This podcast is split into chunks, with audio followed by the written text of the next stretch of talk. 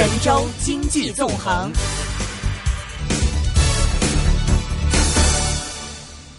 好的，最近我们看到呢，香港楼市方面好像是有些企稳上升的迹象了。那么一到暑期，大家都关心说，哎，我们平常在内地都会说金九银十，金九银十。过完夏天，可能又会迎来一波内地楼市的一波上涨潮。而且看到本港楼市最近也有企稳的迹象，所以大家都在关心说，买房买房是不是以现在不买，以后就没机会了？而且看到呢，呃，国家统计局在六月份的时候出了一份报告，那么主要是关于这个七十个大城市、大中城市的住宅销售。价格的统计数据，那么这个数据显示到目前的一些国内的一些这个目前的新建商品住宅的一些情况了。所以我们今天请到的呢是上海易居研究院的研究总监严跃进老师来和我们一起来拆解一下这份报告，还有环顾一下现在内地楼市方面的情况。现在我们电话线上已经接通了严老师，严老师你好，你好，嗯，主持人你好，严老师，我们看到这个。报告里面提到呢，六月份的七十个大中城市的新建商品住宅和二手住宅的价格同比是总体继续的上涨，但是这个涨势是有所放缓的，环比的继续升幅也是在收窄。从这份报告来看，我们好像看到的是一些升幅收窄的情况。想问一下您对这份报告的解读，或者说您从这一幅这份报告里面观察出了哪些主要您的观点呢？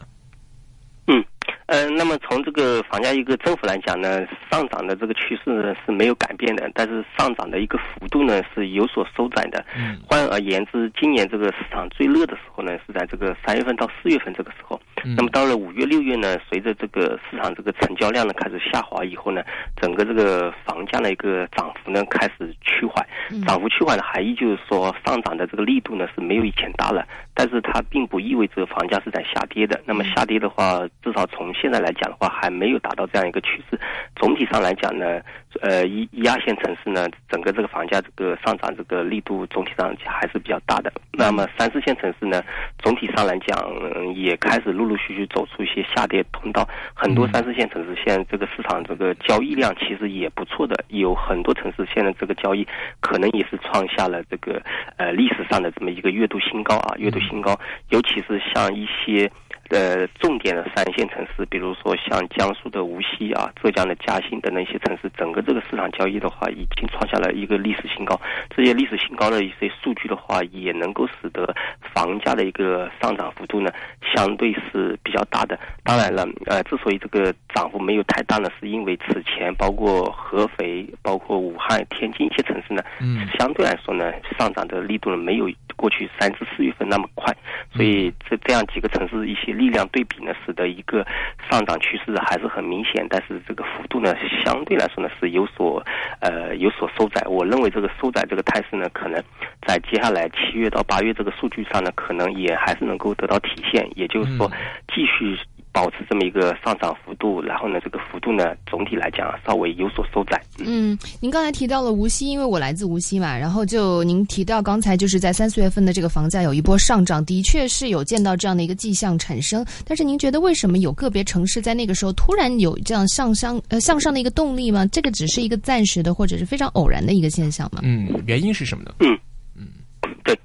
那么说它是这个偶然呢，应该说有些企业。布局到这个无锡等一些城市呢，它其实今年还是有点惊讶的，这个市场比他想象是要好的。那么这个背后呢，是跟这个上海一些城市购房政策比较紧，然后周边一些城市房价上涨过快呢是有关系的。嗯。那么像上海的话，三二五这样一个政策出台以后，整个这个市场这个交易呢，其实是受到一定遏制的，很有部分这个投资投机需求呢，开始到这个江浙这一带去去买房。那么比如说像到杭州、到苏州，那么这些需求到了这两个地方去买房以后。呢，这些城市的房价上涨力度呢也是比较快的，比如说像这个苏州，苏州啊，苏州市区，然后像这个昆山，然后昆山下面花桥等等这些城市，总体上来讲呢，现在已经出现了个无房可卖。也就是说，库存量呢是非常不足的。那么库存量不足的时候呢，在这个房价上涨的时候，看涨啊，这个买涨不买跌这样一种情绪下呢，很多购房者现在就开始找一些相对来说性价比比较好的一些城市，因为这个时候他认为到苏州这个地方去买房啊，从他这个角度来讲，他认为是比较高的啊。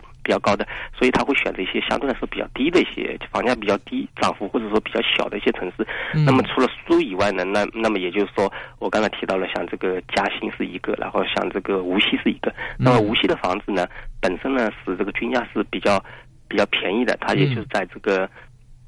七千元左右这样一个水平，七千元左右水平。这所以呢，七千元对比像江苏的话，苏州的话，很多房子现在，啊，普通的房子可能要两万到三万左右了。那么这个一个价格差异呢是很大的。嗯。呃，而且呢，从居住角度来讲呢，无锡市场呢本身也还不错的，包括这个经济条件，可能是三线城市里面应该经济条件算好的一个城市。所以很多人现在跑到无锡啊，他认为这价格还是不是说很很高的，也也承受得起啊。一万以下的均价，现在购房者相对来说还觉得还是能够理解的。嗯。所以这个市场这个交易到了这个无锡去买房，所以现在无锡这个数据呢很有意思。以前呢，无锡呢很多新城的房子都是卖不掉的。嗯。现在这个市场这个交易一个月，它相当于。过去卖三个月这样一个水平，所以无论是无锡当地的一些房企啊，包括这个售楼处啊等等，他今年其实我理解啊，包括这个年终奖什么，他应该都很不错的，因为他这个销售比想象的 是要好多了。这个销售不是说他这个销售能力提升了，就是在于市场本身就是变好了。所以这个市市场这个成交量一好起来呢，一般一般来讲呢，这个只有这个涨价的这个理由啊，再继续跌的这个可能性是没有的。那么涨价是因为他认为销售好了，他也也可以。趁这一波上涨行情呢，稍微涨一涨，涨一涨。所以像无锡的话，比如说刚才讲的这个，呃，六六月份公布的这个七月十八号公布的六月份全国房价这个数据啊，那么无锡的一个涨幅是环比涨幅涨了百分之两点六，它在现在这个城市里面啊是位于第五位的，也就是说在七十个城市里面，无锡房价涨的是是应该是最快的，是呃涨了。第五位这样一个水平，实际上这个数据里面还有一些城市它没包括。那么像嘉兴的话，其实也涨得很厉害，只是国家统计局它没有统计。这些城市就说以无锡为代表，这些三线城市呢是一些经济比较好，然后呢房价呢过去持续低迷，库存量比较高呢，使得房价这个反弹空间不大。那么现在来讲的话，开始。出现反弹，嗯，但是您刚才提到的有关于这个库存量的一个问题，我们看到最新的一个数据，就是统计局今天的最新的数据，就说个截至六月末，全国商业营业用房待售面积高达，呃一万五千两百六十三万平方米，就同比激增了百分之二十三。其中也说到了二三线城市的这个商业用房等消化周期要高达五十个月以上，一线城市甚至是高达一百个月以上。嗯，这么大的一个库存量的这个就是呃。我们看到的这个数字吧，您觉得对于未来的这个楼价有抑制作用吗？嗯嗯，那么这个数据呢，它是应该是有三类数据的，一类是商品住宅，一类是这个刚才提到商业用房，还有个办公用用房这三类的。那么我们讲这个商品住宅这个库存呢，比如说像无锡的话，商品住宅的库存呢，虽然现在卖的还很不错，但是它的库存量还是很高的。嗯，也就是说，像这些城市的话，呃，这一波热热也就热过，这一波接下来能否延续呢，还是有疑问的。它是因为库存量比较高的。另外呢，除除了这个住宅这个库存以外呢，别的包括。商业用房就咱们讲的这个商铺啊，或者说这种商啊商铺这种用房，那它的库存量高呢，是因为啊很多这个住宅都卖不掉了，所以这个商业呢有时候呃会会更加难。那么之所以说卖不掉的时候，为什么还造这么多商业呢？是因为当时这个土地规划的时候就有些问题的，比如说很多这个政府在土地出让的时候就规定啊这么一块地的话，有百分之七五十七十五是配建这个。住宅百分之二十五啊，也就是四分之一是配建这个商业的啊，配建商业，而且配建这个商业呢，比配建这个办公这个可能性更更高，所以使得很多这个商铺呢是卖卖不掉的，卖不掉以后呢，就出现一些什么问题呢？比如说。我刚才提到了，比如说像这个江苏苏州啊、昆山、花桥这些地方，住宅都卖的不错，房子都卖光了，对吧？但是这些地方呢，以这些商铺呢，有时候卖的没有想象那么好。为什么没有想象那么好呢？啊，是因为这些人买了住宅以后呢，他不住的，他可能就住在上海的，他不住的，他这房子就空在那里的。那空在那里以后呢，这些商铺的话，他会发现他没有这个没有人的话，他在那里做这个商铺做这个所谓这个零售业务的话，他其实是不划算的啊，因为也比包括甚至开个便利店什么的，他可能就没有客，没有这个人流的，对吧？啊，所以这些会使得很多这个商铺投资啊，商业用房这个投资呢会比较比较困难。那么这个商铺不进来了以后呢，又会使得这个入住率又会不高，因为你没有一个最基本的一个商业配套的话，那他他觉得他买买了房子以后住进来也好像不方便，对吧？所以这也是一个恶性循环，就各种业态之间，各种物业之间，大家啊，你控制导致我这个也控制，对吧？这个也甚至会影响接下来一些人投资啊。反正已经控制了，那就没什么投资价值。那么这个商铺的一个潜在库存压力是会更大的。嗯，是。刚才您提到了一个三二五新政，我想这个可能很多香港的一些听众可能不是很了解。这个三二五新政主要包含的内容是有哪些？嗯，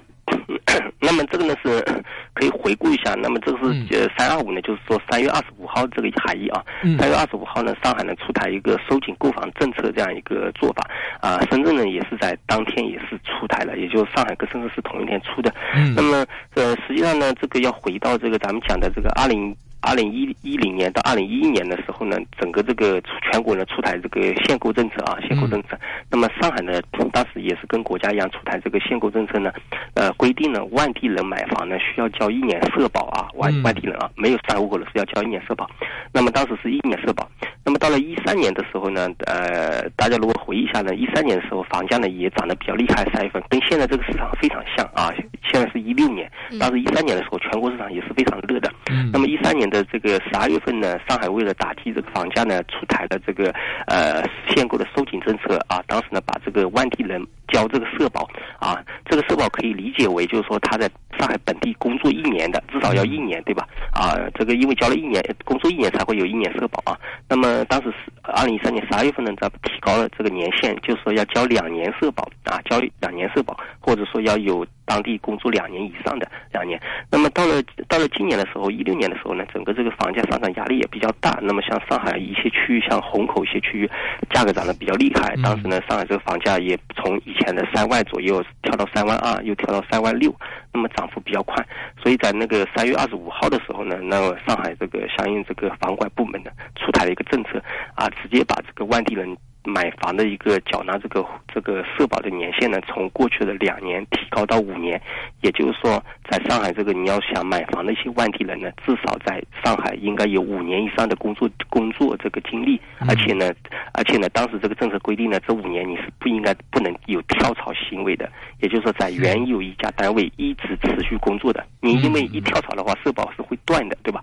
他当时是不承认，后来是稍微修改了一下，但是总体上来讲呢，使得很多这个外外地人，他当然这个外地人，他考虑的是一些投资客，对吧？投资投机客啊，那么这些人可能这个潜在这个买房这个呃这个资格啊，他就丧失了，他就没法买房了。那么没法买房以后呢，就形成了刚才讲的第一个，很多人跑到江苏无锡去买房，这些是有的，对吧？第二种呢是在上海买酒店式公寓啊，第三种呢他就不买，那么就去租赁房屋，所以现在上海这个租赁价格也是很贵的。OK，明白。像您也提到了刚才这个三二五新政，主要是。针对一些国内的一些一线城市和之前楼价升幅过快的一些城市，呃，但是这次我们看到这份报告里面，它其实提到了一个结论呢，就是说一线城市在这个这个六月份的这个呃价格的环比涨幅方面，比上个月是略有扩大的，反而在二三线城市方面，这个价格方面是环比涨幅是持续的收窄。其实我们之前预期的说，可能二三线城市由于相对的低位，可能会这个升幅过快，然后来。拉一个可能落后的这种情况，在这一份报告里面好像感觉没有体现出来，反而是说我们传统的一些一线城市的价格的涨幅反而是比上月略有扩大的，这是什么原因呢？嗯，那么这个也说明现在这个一线城市呢，要真正打压房价呢，可能不是特别现实的问题啊。当时之所以这个价格出现一个下调呢，就在于这个政策一打击以后呢。很多这个购房者呢是有点这个打乱了一个购房节奏，但是过了一个月以后呢，整个这个节奏呢又开始调整回来，所以这个价格呢又开始出现一个上升。另外一个呢，此前这个价格出现一个下调呢，是因为整个这个预售证管的比较严，很多这个高端项目呢，它其实啊并没有进入到这个上海这个市场，所以当时卖的很多楼盘呢是一些郊区的楼盘。那么郊区楼盘的话，使得一个价格稍微被拉低，但是随着后续这个政策这个推进呢，很多这个市区的一些楼盘也开始陆陆续续拿出来进行一个销售，这个时候使得一个价格呢上涨的是啊又会重新反弹啊，现在回到这个三万六左右一个水平。那么对于二三线城市来讲呢，啊这个这个价格呢当时涨得很厉害，就在于这个需求呢是创下了一个历史新高，但是它。创下一个历史新高以后呢，接下来这个需求量是相对来说是要下滑的，它没有这个一线城市这个购房需求这么强劲。那么一旦购房需求成交量出现下滑以后呢，整个这个价格涨幅肯定是没有以前那么大了。所以，所以刚才提到了一些重点城市，合肥、南京一些城市，苏州啊，可能当时涨过一波啊，很厉害。那么接下来的话，它就没有太大的一个理由和一个动力呢，进行维持这样一个啊非常快速的一个上涨。它总体来讲，稍微呢会啊略有这个幅度下滑这样一种可能。嗯，那是不是可以理解为，像之前升的过猛的一些城市，其实是已经找到了一个相对的一个稳定区间，然后开始渐渐稳定下来的这种这种意思呢？嗯，对，呃，我觉得你刚才说的这个稳定呢，我觉得这个倒是还比较。比较中肯的，那有些人呢，他会认为说涨到很高的时候就会往下跌，对吧？嗯。但实际上跌再跌回去呢，可能性是不大的。但是稳在那个价格呢是有可能的啊。一般来讲呢，企业很少说涨了以后就又给你跌回去，对吧？它也就是说涨到那比如说涨到两万，对吧？那么两万接下来啊，从一万一万八涨到两万，那接下来这个价格啊可能不涨，那也就维持在两万了。它很难再回到一万八那个水平的啊。嗯。只会往上走啊，不会往下走的啊，最多是保持平稳这样一个态势。所以很多购房者现在也在想啊，涨得很快，他想等它跌一跌。其实他等的时间越长，会发现啊，虽然不怎么涨，但总体来讲，跌的可能性肯定是不存在的。嗯，呃，这份报告里面呢，我看到这个其中有几个城市是比较突出的。关呃，刚才您提到有深圳呐、厦门呐、上海呀、合肥呀这这些地方。其实最近很多的一些香港朋友跟我的一些朋友都在聊天，一些内地朋友都在说：“哎呀，看到现在香港楼价不是很很可以，但是看国。”内楼市升的还蛮厉害的，那有些可能这个价格相对便宜的香港投资者就说，那我不如去内地方面可以去买一些这个地产来做投资或者来收租来得一些回报。那么他们就很奇怪说，为什么他们理解的说可能深圳呐、上海啊这些东西，可能这些大城市是他们传统意义上觉得哎说是港人会比较青睐的一些投资地产的一些对象，为什么现在突然跳出来说，哎厦门呐、合肥呀，甚至还有这武汉呐这类地方，可能港人平常不是很关注的。像这一轮像升幅比较猛的这些城市里面，他们这个上升的具体原因，或者说这些城市本身特性方面，呃，有什么原因令呢？他们在这一轮的这个房价升势中是领跑全中国的、全内地的主要的一些大城市呢？嗯嗯，这个呢，我觉得这个现象呢，可能应该是后续会持续的啊。这个就在于现在整个这个中国这个城市发展呢，可能已经发生一些微妙的变化。也就是说，过去大家所认定的。大城市呢是北上广这四个城市，嗯，但是随着现在整个这个城市这个包括一些啊这个居住成本比较高，然后呢一些热点啊省会城市呢很多东西跟一线城市差别不大的，比如说商业啊、交通啊、配套这个学校啊，包括这个高铁资源等等，这这些资源呢使得刚才讲的一些热点城市呢，它其实这个优势呢，它不见得比这个一线城市要差的。那么这些城市其实是。全国呢大概是有十个城市左右，那那么包括这个厦门，厦门，然后呢像这个 福州，啊像这个上海周边的这个苏州、杭州、南京、合肥、郑州，啊郑州、武汉。然后呢，济南和天津这些城市呢，总体上来讲呢，大概是十个左右。这些城市总体上来讲，整个这个经济发展呢，我觉得应该就是排在一线城市后面的这这么几个。那么后续这些城市有一个动作呢，我觉得是值得关注的。可能当地政府呢，很有刻意的想把这个城市做大啊，这个城市一个规模呢，后续还会继续继续做大的。嗯那么这几个城市的话，在这个城市规模做大的时候呢，是对房地产投资呢，它是有很强的一个需求的啊。那么房企呢，也会。根据这个城市要做大呢，它可能能够预计后续人口导入的速度是会比较快的啊，也就是前面刚才讲这些城市，别的一些城市可能现在还没有，比如说像长沙、重庆、成都这些城市，相对来说比较冷门啊，包括沈阳这些城市相对比较冷门。刚才讲到厦门这些城市，反而就是说可能在这一轮所谓新型城镇化这个过程中呢，城市规模要做得很大，而且现在确实有些人可能已经不在这个一线城市，到这些城市去买房、就业等等，我觉得性价比也还可啊也。还可以，所以它也意味着现在是中国的这个整个这个城市发展，可能陆陆续续从三大城市群开始转变到一些更有特色和发展潜力的一些区域。我觉得这个可能是个呃大的背景，所以需求也会比较高，投资啊等等，大家可能也重新开始。看到这些投资价值是呃，讲到这里呢，我有两个问题了。就第一个，首先呢，因为我看到其实有一些这个二线城市的房价过快上涨之后呢，可能像您刚才说的，本来城市的一个政策方针是希望可以说把城市规模做大，然后吸引到更多的人进来城市之后，也可以推动到楼价的上升。但是同时，这样的一个高楼价也可能会逼走一些年轻人。那么一些年轻人可能真的本身不具备非常高的一个首付能力或者还款能力的话，可能会迫于楼价而离开这个城市。那么另外一方面呢，就刚您也提到了长沙这一块儿，呃，我看到很多的一些社交朋友圈里面，很多人在提说，呃，不如把我们一些现在已经升得很高的城市的楼价楼给卖了，然后去长沙这些相对低位的地方，因为有的人说长沙的经济也还 OK，也还挺好的，但是它的楼价在整体的全国省会城市当中算是绝对的一个低谷，想去说，哎，搏一搏这些可能还没有涨起来的一些省会城市，呃，这两种观点，一种是说，呃，仍口这个可能会迫于高房价而流失的问题，另外一个是有人选择说将高楼价的楼卖了之后转向低楼价的省会城市，这两种问题您怎么看呢？嗯，那么你刚才提到了一些大城市房价涨得也比较厉害的时候，是不是会导致人口流失的一个这么一个问题？嗯啊，当然这个这个逻辑上讲呢是肯定会有的啊。如果说购房这个压力比较大，他可能会会离开。但是呢，它这个跟这个一线城市是有一个本质区别的。一线城市呢，除了一个房价比较贵以呃比较高以后以外呢，它还有一个障碍的，它就是落户制度呢，它是卡的比较严的。是所以很多人这个离开这个上海的话，可能一方面是房价太高，另外一个也可能在这里可能没有享受到一个户籍比较好的一个落户政策，嗯所以这些都会促使啊，尤其是哪哪类群体他会走呢？比如说他的这个子女正好要到读幼儿园和小学的时候，他可能考虑问题会比较务实，他这个时候可能会离开这个一线城市，到别的城市去啊。当然，他到别的城市，他可能前两年他可能还是在在这些上海还是有工作的，但是如果随着到别的城市定居比较长的时候，他可能就觉得不会说对这个上海这个城市比较太多的一一个一个依赖，所以这个时候会有这种人口移移出的这个现象。嗯那么别的一些城市，像苏州这些城市呢，总体上来讲啊，落户政策呢相对来说还是比较松一点啊，对比一线城市相对会松一点。另外呢，房价涨得比较快呢，但是你相对我们讲的这个房价收入比呢，它这个比值呢是比一线城市肯定是要低的。嗯那么一线城市现在这个房价收入比大概是要十五年以上，也就是说一家人不吃不喝这样算的话，要十五年才能买得起房子。但 是。像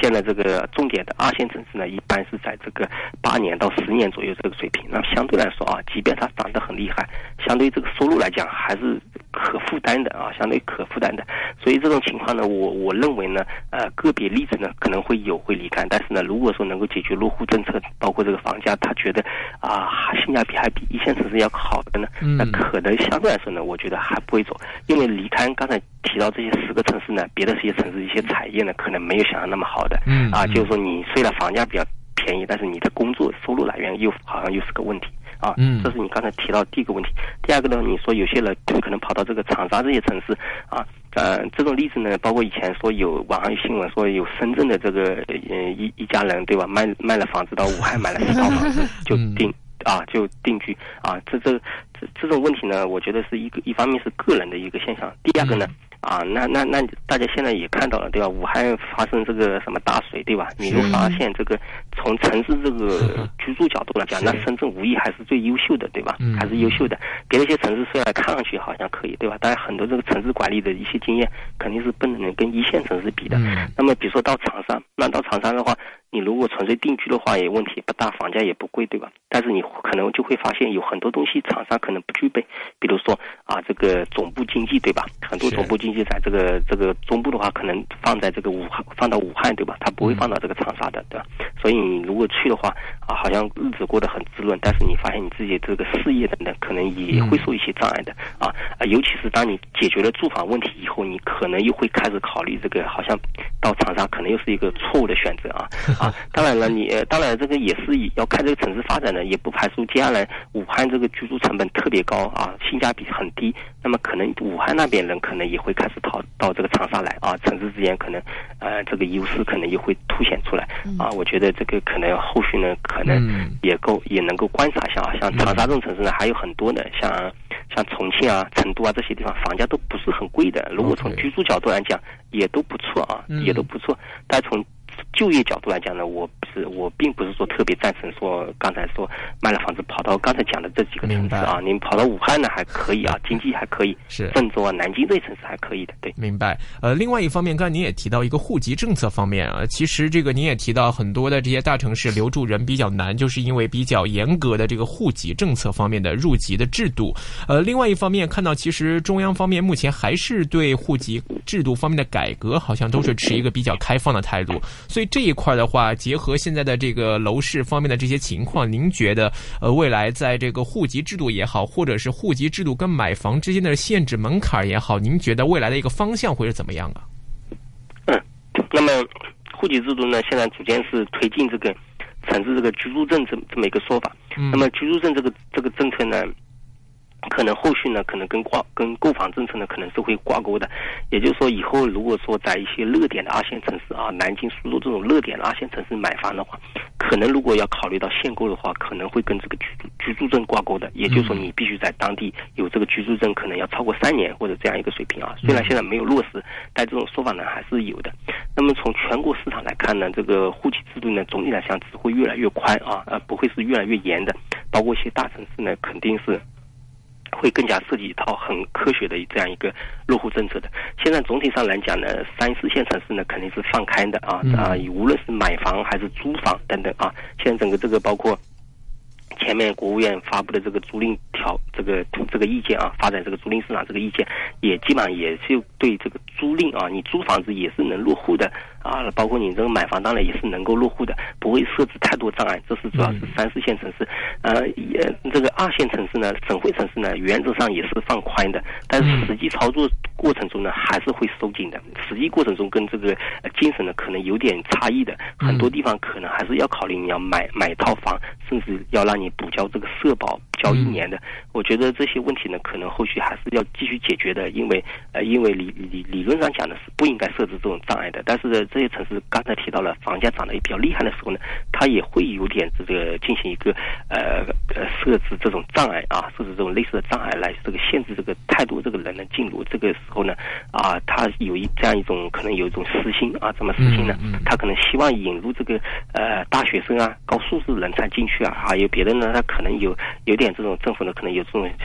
小想法，对吧？啊，这些呢，我觉得后续还是要规避的啊，还是要规避的。从这个呃解决户口啊、购房等等，应该还是比较平等，而且呢门槛要继续降低。嗯，刚刚呃严先生刚刚说到了关于就是政策方面的一些导向，包括是自然流动方面，从一个城市到另一个城市的这样的一个迁移啊。那另外一方面，我们也看到，其实中国家庭的这个对于房地产的一个拥有率已经高达百分之九十以上了，也就是意味着就是每个人。家庭都有房，甚至是有有些家庭，他们可能有两三套。这个房子的拥有率是非常非常高，这高出一般的国家的这样的一个持有量。而我们看到中国的这个生育率，其实现在也只是达到一点多，还没有达到二这样的一个，就是保持人口增长这样的一个数字。那所以从这样的呃角度来看，这个人口老龄化是无法避免，而且就是人口的这个整体的这个基数在降低，这也是无法避免的。这样子的一个角度的话，如果房子依然在建，您觉得会带来什么样的一个结果？嗯，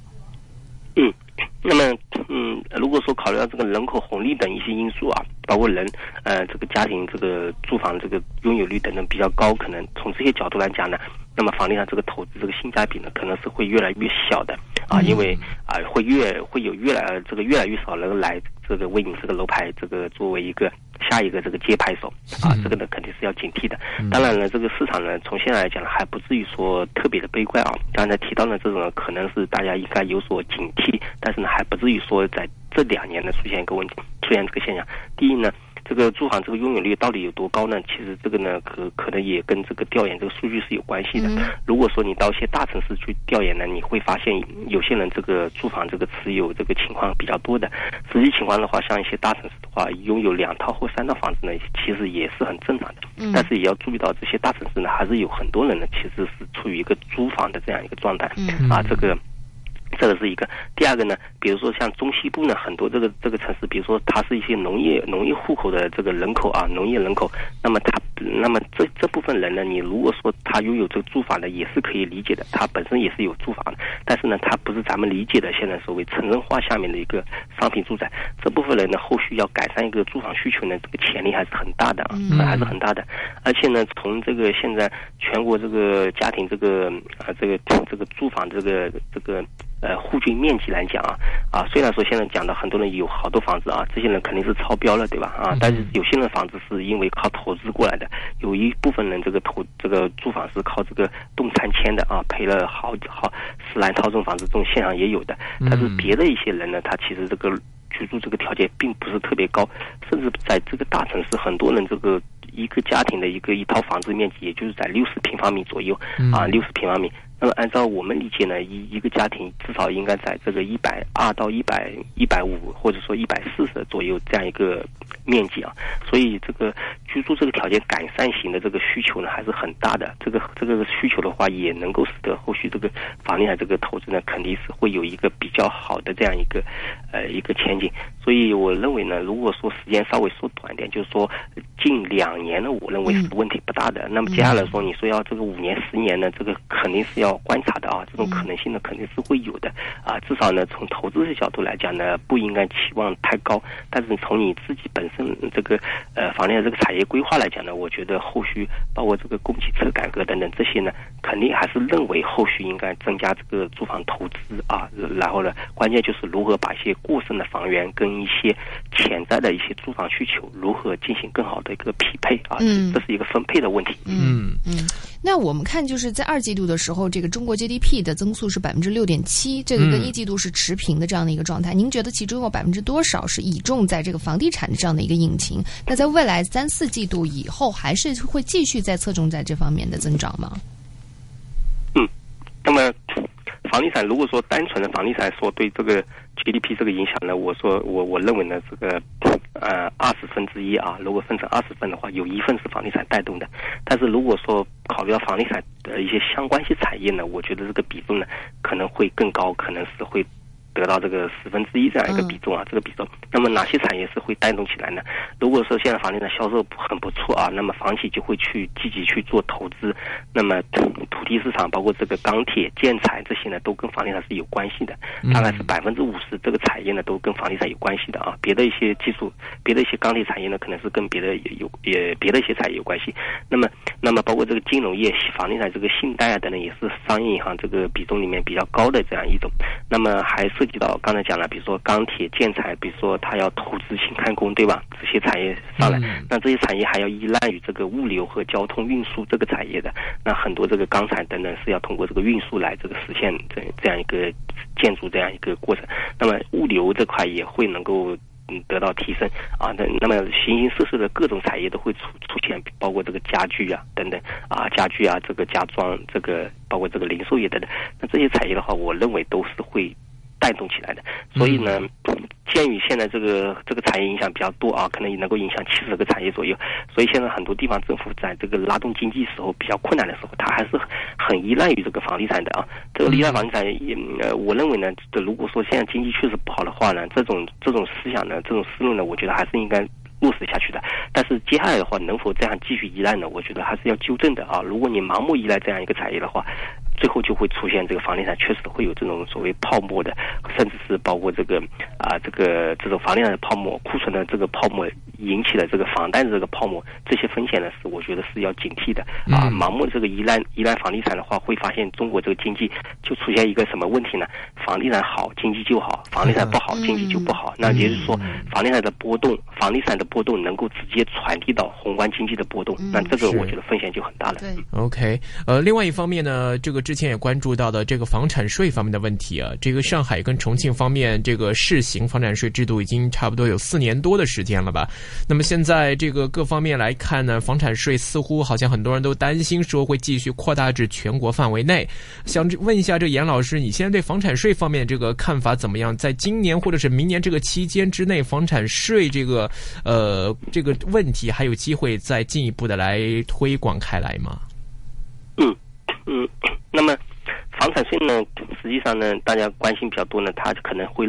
这么一种很简单这样认为，也就是说，拥有两套、三套房子啊，我这个房子买了房以后，是不是每年要向我征很多税，对吧？嗯。啊，他觉得这个可能是。吃的这个房地产这个投资不划算，呃，我理解呢，呃，从现在来讲呢，两套以内的肯定是问题不大的啊，问题不大的。国家这两套以内的这个，包括现在信贷政策都能开出来。总体来讲啊，不会说对你有这种要课税这样一种说法。那么可能三套啊，或者说三套以上的这种情况呢，接下来要不要课税呢？是现在还在论证啊。大趋势上来讲呢，肯定是会有，肯定是会有。嗯。呃，但是呢。但是呢，这个政策的话，是不是说要很快落实呢？我觉得啊，一方面呢是一个政策落实呢是需要一定时间的。第二个呢，从现在来讲呢，好像这个政策落实的意义呢又好像削弱了啊？为什么呢？现在呢，整体上这个这个已经在推进这个叫营改增这样一个政策。嗯，那么营改增这个政策呢，是税收之间不增，一定程度上也是对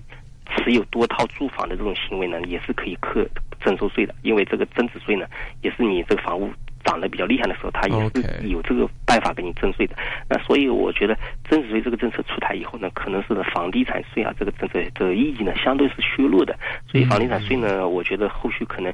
速度可能会慢慢一点啊。可能为了稳妥点呢，可能到了比如说到了一八年的时候呢，才会开始陆陆续续开始比较成型啊。现在来讲的话，我觉得呃这两年不用太担心。那一旦落实的话，我觉得呃两套以内肯定没问题啊。第三套的话，是不是要征？税呢，这个可能这个政府还是要讨论的啊。但是对于一些刚需购房者，甚至是有改善性需求的这个购房者，我觉得问题一点都不大的。嗯，税率目前我看好像是在零点二个百分点左右，是吗？还是零点四啊？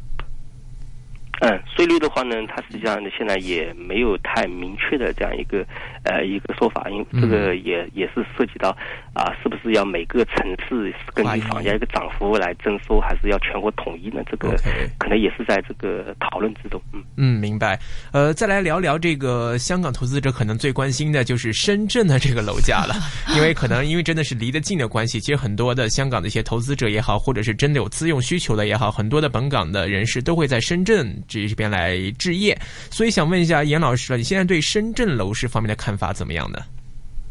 好，那么深圳呢，现在这个价格呢，出现一个。上涨呢，我理解呢，可能，嗯，这个如果把这个数据说的再细一点呢，可能现在这个价格上涨是因为很多酒店式公寓的投资呢，可能是在增加的。因为深圳呢，普通新房的价格呢，其实是普通新房这个供应量呢，其实是不多的啊。你现在如果到深圳买房的话，可能一方面投资酒店式公寓啊，酒店式公寓，像深圳的这个。南山区啊等等这些市场交易可能会比较活跃一点，活跃一点。另外呢，就是些二手房交易呢，可能啊，可能不是在咱们这个数据上可能是看不出来的。那二手房交易可能会比较活跃啊。二手房交易，比如说像这个深圳福田啊，对吧？这个罗湖啊等等这些地方，这个二手房交易呢，可能是会比较活跃的。那么总体上来讲呢，呃，我觉得现在这个涨涨也罢，跌也罢呢，大趋势都是会继续涨的，会继续涨的。嗯啊，那么现在很多这个。有一些负面的新闻，比如说像这个深圳有些房东现在开始跳价，价格往下跌。嗯，这个呢，我觉得是一个个案，也就是说他当时涨得比较高以后呢，他现在稍微跌一点，他虽然跌了，但他绝对还是在赚的啊。这个房东他肯定是赚的啊，他没有说做这个亏本生意的啊。那么呃，从这个买房的人可能也在想到底深圳现在还要不要买？我理解呢，有这个条件还是要去买的啊。您是说深圳吗？还是说其他任何地方？呃，深深圳啊，其其他一些地方呢，其他地方呢，呃，大趋势也是买，但是有时候不用急，不用太急的，有些地方涨幅没有深圳这么快。那么深圳现在来讲的话，我觉得现在这个均价六万呢，它总总是有一个市场原因的啊，不是说这个六万就是一定有泡沫的啊，涨得过快，那么在于它的供应量也不足啊，深圳本身可供开发土地也不多的。现在深圳这个包括深圳。较边边上一点，比如说像一些光明新区啊等等这些新区，现在这个开发量可能会增加，到明年的话供应量可能会多起来。但大趋势来讲呢，土地这个价格成本也是很高的啊。这个我们讲这个房价上涨，其实地价也在涨的啊。地价决定这个房价呢，这个逻辑不变的话呢，房价总体上来讲还是会往上走啊。无非是买房的时候你要多个心眼，防止这个房东说深圳房价还是会涨，那所以他刻意把这个价格调高，这个时候呢是有点水分的。但大趋势来讲呢，啊，基本上来讲，深圳房地产市场也无论是香港还是还是其他一些城市来买的话，大家都还是很认可这样一个城市的，包括这个产业等等啊，都觉得呃性价比比较高。以前深圳房价其实没有上海那么贵的，上海以前房价在三万左右的时候，深圳才两万几，结果现在深圳变成六万几了，应该是咱们国内这个房价这个啊，对对，这个非常高，对吧？这个这些城市里面它涨的是最快的，最快的一个城市。这个跟就是深圳在香港边上有关系吗？他他，您说对于这个深圳的楼价，目未来还会有看涨的这样的一个态势哦？会不会传导到香港来？因为我们其实看香港现在的楼价跟内地呃趋势有一点不同，香港正处于一个呃往下跌的这样的一个就是调整期了。对对对，嗯嗯。其实呢，像这个，呃，香港这个市场呢，跟这个深圳啊，包括上海，它有一有一点是是相似的。香港市场这个房价这个波动呢，有点像上海这个市中心内环以内这个房价，就会发现有时候内环市中心房价涨到一定程度，它是会往下跌的。嗯，就所以很多人到了市中心啊，包括到到深圳，你到市中心去买的时候，你会发现买了以后它就没涨过，它可能还会往下跌一点。嗯，就在于这些地方这个投资投机这个需求是比较大的，啊，这个很多这个炒房的这个需求可能是就是冲着这个市中心这一块去买。那么市中心的话，也就是说。相对城市比较繁华，包括这个商业资源比较丰富的一些商商务区或者说商业区的话，整体来讲的话，可能背后一些资金啊，这个如果说稍微撤撤资啊等等，那么这个房价可能会往下跌一点。跌一点就在于过去涨的是比较厉害的，跌一点，对吧？但是但是从这个呃大趋势上来讲呢，跌了以后呢，还是会继续往往往往上往往往上走的，因为这背后包括。这个租赁价格等等这些东西都是会助推着这个房地产这个投资，总体是还是还是看好的啊。当然了，这个是不是说这个呃深圳这个房地产市场接下来说因为泡沫出现一个大崩盘呢？啊，这个总体上来讲，我觉得也不必太过于担心啊，不必太过于担心。市场波动呢，我觉得是一个很正常的一一个现象啊。投资者呢，当然是要。要注意到这种风险的存在，但是大趋势上来讲呢，这个包括土地稀缺性等等，这些都能够决定总体上来讲啊，这几年这个地产行业，包括香港，包括其他一些城市啊，总体上来讲还是能够跑赢其他一些投资渠道的。嗯嗯。OK，呃，刚才您也提到这个酒店式公寓方面这一块儿，想问一下这个严老师，这一块儿的话，酒店式公寓它跟普通的住宅的有什么不同吗？还是说产权是三十多年那种吗？还是说也是国内那种住宅型的七十年的产权？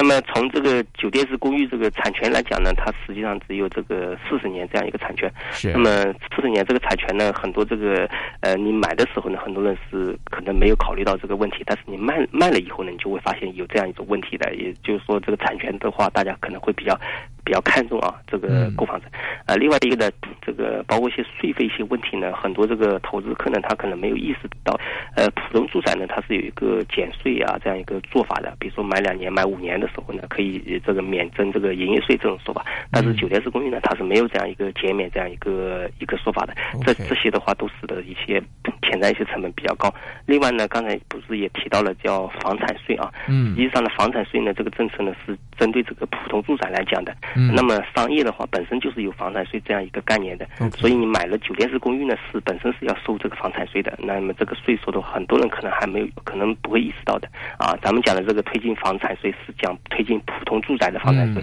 啊。这个商业办公呢，本身是有这个概念的。另外呢，这个酒店式公寓包括土地增值税这一块呢，它是有也是要收的。那么普通住宅是没有这个概念的，是它是不会收的。嗯，在这个。贷款方面呢，也是有很多这个障碍的。比如说，前段时间工商银行说要现在要收紧这个商业的一些商业用房的一些贷款啊。嗯。比如说酒店式公寓过去贷款呢是要贷，就是说百分之五十呢是可以贷款的。普通住宅呢是贷这个首付呢是三成啊，酒店式公寓呢首付是五成，后续政策可能变动呢，可能首付是要变成七成的啊。就是说这个首付这个资金压力比较大，而且呢普通住宅呢是可以贷三十年。酒店式公寓呢，只能贷十年啊，十年。那么，那么只有它的三分之一，这个就使得投资酒店式公寓资金要求很高啊，而且呢啊，而且就是我刚才讲的，可能这个潜在这个增幅还没有普通住宅高，所以这个物业的话，我觉得相对来说是要稍微谨慎一点啊。这个呢，也可能是现在这个住房政策下的，我认为是有点啊，这个一种很无奈的一种财务啊，它可能跟传统咱们。居住这个角度还是有点问题的，这个物业。明白。那在按揭贷款方面呢？现在大概是什么的一个政策呀？嗯，那按揭贷款的话呢，现在那么以前这个政策调整以后呢，总体上来讲啊，这些呃大城市呢是按照三成首付这样这样来执行。那么像一些省会城市啊，别的一些城市呢，可能回到。两成首付啊，两成首付，其他城市呢可能是两点五两点五成的一个首付。那么后续的一个政策就是可能会这样：如果说你没有房子的话，那么你去买房可能首付是百分之二十五。呃，如果说你本身已经有过贷款没有还清的话，你可能首付比例会调到